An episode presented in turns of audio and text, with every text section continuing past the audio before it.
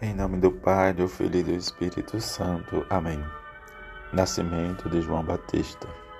Sábado da terceira semana do Advento. Evangelho de Lucas, capítulo 1, versículos 57 a 66.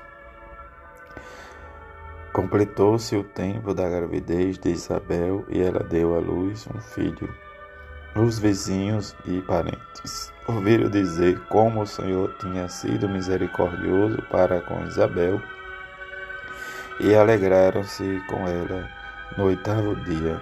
Foram circuncidar o menino e queria dar-lhe o nome de seu pai, Zacarias. A mãe, porém, disse: Não, ele vai chamar-se João. Os outros disseram: Não existe nenhum parente teu com esse nome. Então fizeram sinais ao pai, perguntando como ele queria que o menino se chamasse. Zacarias pediu uma taubinha e escreveu: João é o seu nome. No mesmo instante, a boca de Zacarias se abriu, sua língua se soltou e ele começou a louvar a Deus. Todos os vizinhos ficaram com medo e a notícia espalhou-se por toda a região montanhosa da Judéia. E todos os que ouviam a notícia ficavam pensando o que viria a ser este menino. De fato, a mão do Senhor estava com ele. A nossa devoção, devoção à Virgem Santíssima nos leva, nesse tempo do advento, em silenciar, mas rezar junto com ela e trazer nossos, nossas vidas desde a encarnação de seu Filho para gerarmos e sermos geradores de, da palavra do seu Evangelho. Nascerá para nós um pequenino. Ele será chamado Deus Forte, nele serão abençoados todos os povos da terra. Isso o profeta Isaías nos fala. Mas precisamos olhar e contemplar o nascimento de João Batista, o precursor do Senhor. E diante desta liturgia, que possamos viver e que em nossas orações possamos rezar para que o Senhor suscite novos profetas, para que diante do profeta ele fale do amor, da justiça e que nós nos entusiasmemos para viver a fé e a alegria e em que se aproxima o Natal, o nascimento do vosso Filho, segundo a carne, mas também diante da nossa indignidade de servos, de discípulos, possamos também compadecer e Ele se compadecer de nós para que possamos viver e experimentar o que a Virgem experimentou e que nós possamos também nos deliciarmos deste grande feito do plano da salvação, em que o, o profeta Malaquias nos faz: Eu vos enviarei o profeta Elias antes que venha o dia do Senhor. Diante desta promessa, o Senhor nos faz por onde nós vamos nos purificando. E como o profeta vai nos dizer, para fazer derreter e purificar a prata, assim ele purificará os filhos de Levi e os refinará como ouro e como a prata, e eles poderão assim fazer oferendas justas ao Senhor.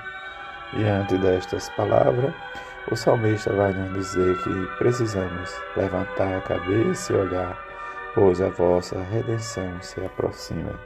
Diante deste olhar, nós precisamos experimentar em nós a piedade a retidão para que o Senhor nos reconduza para o bom caminho, cada um de nós, e que nós nos reconheçamos sermos pecadores. O Evangelho nos narra o nascimento de Jesus e a imposição das, da, do nome. Diante do nascimento, como o próprio Lucas nos diz, de completar a gestação e que Deus olhou misericordioso para Israel Diante disso vem a circuncidação, em que se quer colocar o nome de Zacarias, mas diante disso Isabel grita que ele vai chamar-se João. Diante disso também pergunta se é o pai, e ele vai dizer, é a mesma circunstância, João é o seu nome. Elias que há de, haveria de vir, mas como nós sabemos que Jesus afirma que João Batista, o precursor, foi rejeitado pelos seus contemporâneos e rejeitaram assim o próprio Messias presente em seu meio. Na circunstância que Deus misericordioso olha e diante do seu olhar nós precisamos entender que João é o dom de Deus e diante do dom o Batista é um presente de Deus não só para seus pais, anciãos e estéreos, mas também para todos nós reconhecer na sua figura o profeta do Altíssimo. E diante da incredulidade de João na promessa, na palavra de Deus, agora realmente Zacarias se rejubila pelo seu nascimento. Como ele nos diz, a promessa e a Deus misericordioso para com a humanidade. E diante da humanidade nós possamos sempre rezar a misericórdia de Deus e viver, porque realmente possamos rezar cada dia. Vede, ó Senhor, que são as lágrimas daquela que mais vos amou na terra e que mais vos ama nos céus.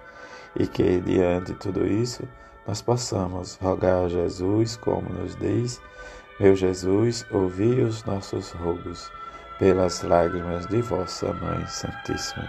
Que rezemos sempre e possamos aprendendo, né, diz cada dia mais novas devoções à Virgem Santíssima, mas também não podemos esquecer as nossas devoções, as tradicionais, mas adiante possamos acrescentar e viver e querer sempre viver e buscar a eternidade.